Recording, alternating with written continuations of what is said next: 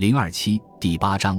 为朱棣融资的下元集，说起通过靖难之役篡逆而起的永乐皇帝明成祖朱棣，除了篡逆的行为后世颇多指摘，登基之后倒行逆施、大肆屠杀见闻旧臣的行为招致抨击外，历学家对其在位二十二年的评价还是挺高的。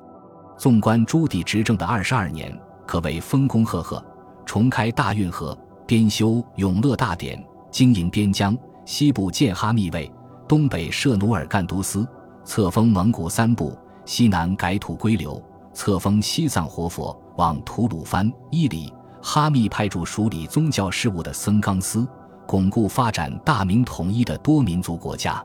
对外遣陈诚通西域，派郑和七下西洋，通好外邦，向大明称臣的属国多达八十余个，最远抵中非地区，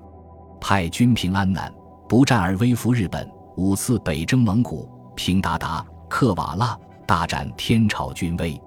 文治武功，伟业赫赫。因而，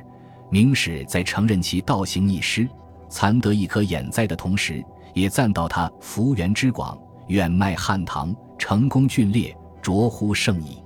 而这卓乎圣矣的时代，自然应节辈出。文有编修《永乐大典》的大明三大才子之一谢晋，操持国事；有开大明内阁先河、创革体式的三阳内阁；武有平安南的名将张辅，以及五次亲征漠北的朱棣本人，还有微服四夷的杰出外交家郑和、陈诚。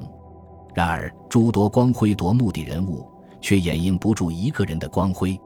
永乐朝户部尚书，被海内外诸多名史学家赞为永乐盛世大账房的名臣夏元吉。这全因一个最简单的道理：这个激烈炒作有红叶于一身的时代，列列伟绩，归根结底都离不开一个字——钱。为这最简单的道理，且让我们看看他默默无闻却值得尊重的一生吧。